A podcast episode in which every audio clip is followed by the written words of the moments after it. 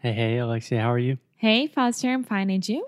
I am doing wonderfully. So let me just set the scene for all of our listeners out there.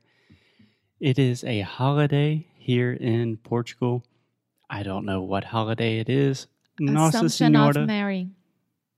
Sorry? Assumption of Mary. Ah, the assumption. Yeah, it's a it's a big deal, of course. It's a big deal. So we arrived in Portugal like two months ago. We are dealing with some bureaucracy and personal matters. And to be honest, the apartment where we are staying right now, today is the first day that there has not been just crazy, crazy construction. Yes, because really next to us there is um they are building um a, a building. they're building a building. That's right, right? Yeah, I would say they're working on a building. Yeah. And it's gonna take five hundred and forty days. Five hundreds. Five hundred and forty days It's to t- finish. yeah. This means that it's gonna be in the middle of the next year. Yeah, we don't know what's happening. The only thing I know is when there is construction here, which is almost always, it sounds like there is quite literally an earthquake happening.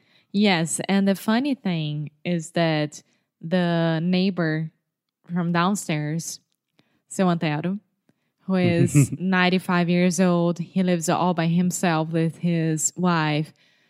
who- Okay, so if he lives all by himself, then he doesn't live with his wife. I would say he just lives with his wife, is probably the most natural way to say that. Okay.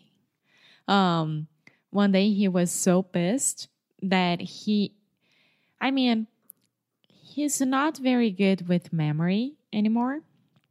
Fair, fair. Yeah. He's an older gentleman. Yes, he is. And every time that he sees us, he's like, "Oh, how are you? Is it a good day?" And then he always finishes with "Boas festas." Boas festas. Yes, because he thinks that he's during Christmas all the time. Yeah, I have two funny stories to say about him. Yeah, but the main point of this is that he thought that this construction was here, and then he grabbed my dad in the corner of the building and said, What's going on there?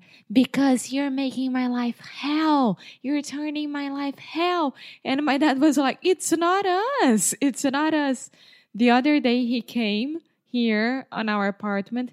He he in our apartment. in our apartment and he was like Senhor Marco, I'm so sorry. I was so rude at you, with you, to you. To you.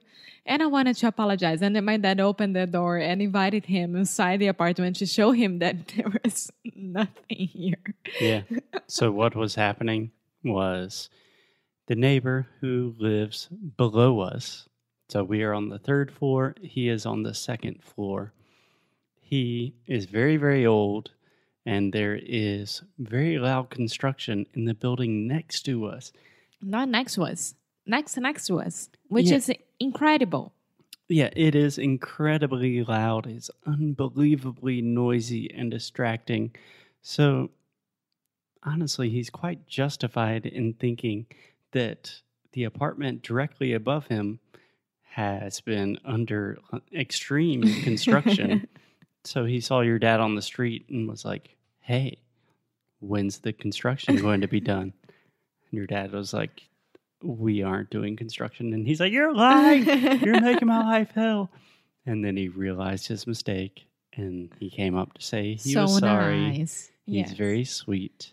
It takes a lot for a person to say I'm sorry like that. It's amazing. I think it was amazing. I'm sorry. um, can I tell? So, anyway, he entered the apartment with your dad, and then he was like, Oh, there's no construction here. This apartment's very similar to mine. And oh, this is where I looks very sleep." nice. so, that situation was resolved. Two funny stories about our neighbor that lives below us. How do you say his name? I always mistake his name. Antero. Senor Antero. Antero. Yes. I always say senhor enterro. No, enterro it's Eu não don't sei say que é. that. Senhor. Ele está chegando ano. That's horrible. He's 95. Statistically, senhor Antero. Antero. Do you remember that plaza in Leblon, Antero de Quental? Antero. Mm, Is it the metro station plaza nowadays? Okay, yeah, I think I know what you're talking about. So, just two stories really fast. First, we live on the third floor, so there's an elevator, but the elevator is not super reliable.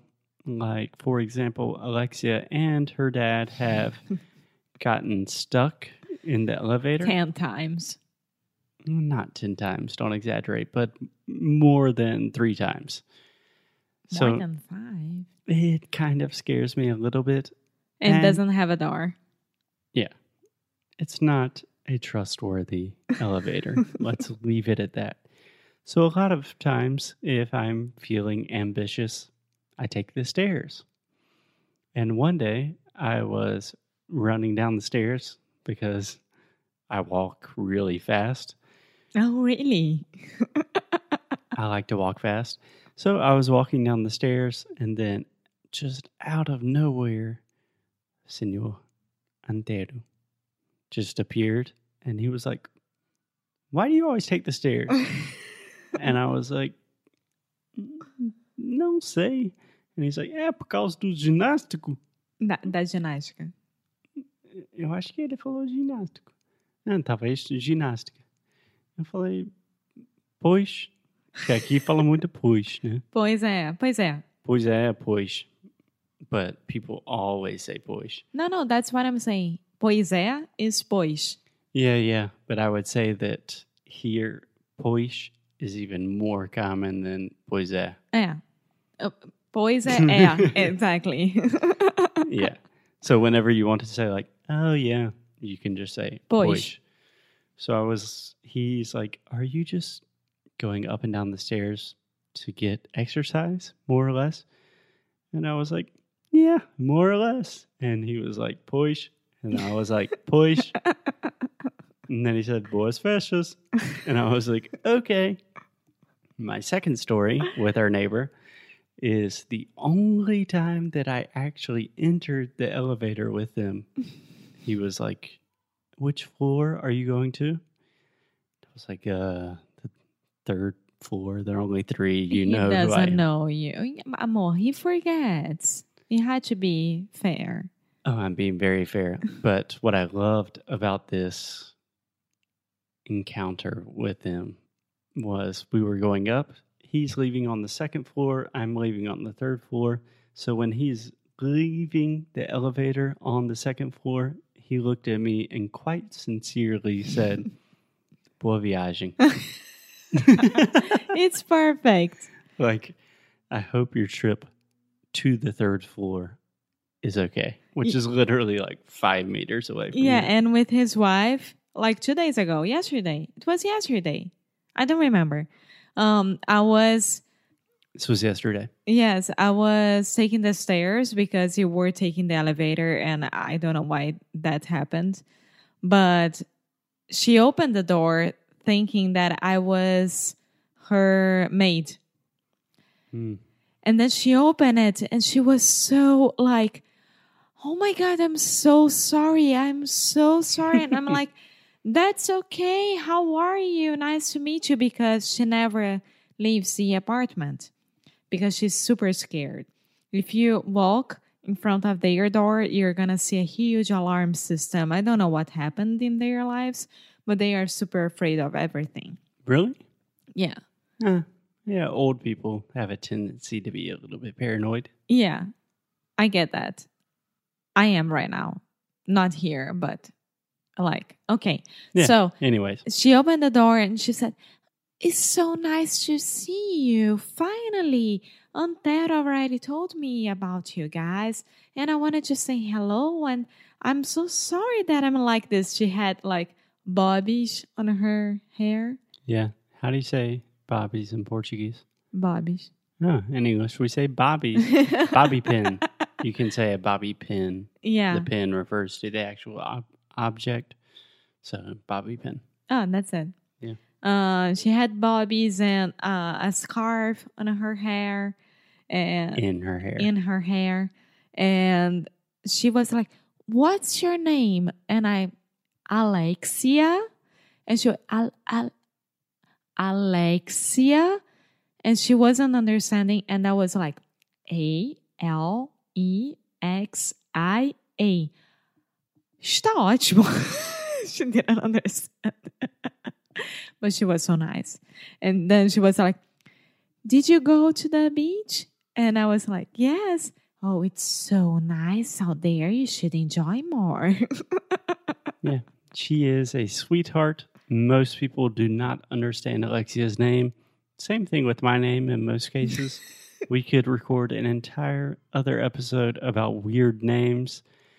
But today is the first day in our apartment that there is no construction. and we are celebrating this with some wine and pizza.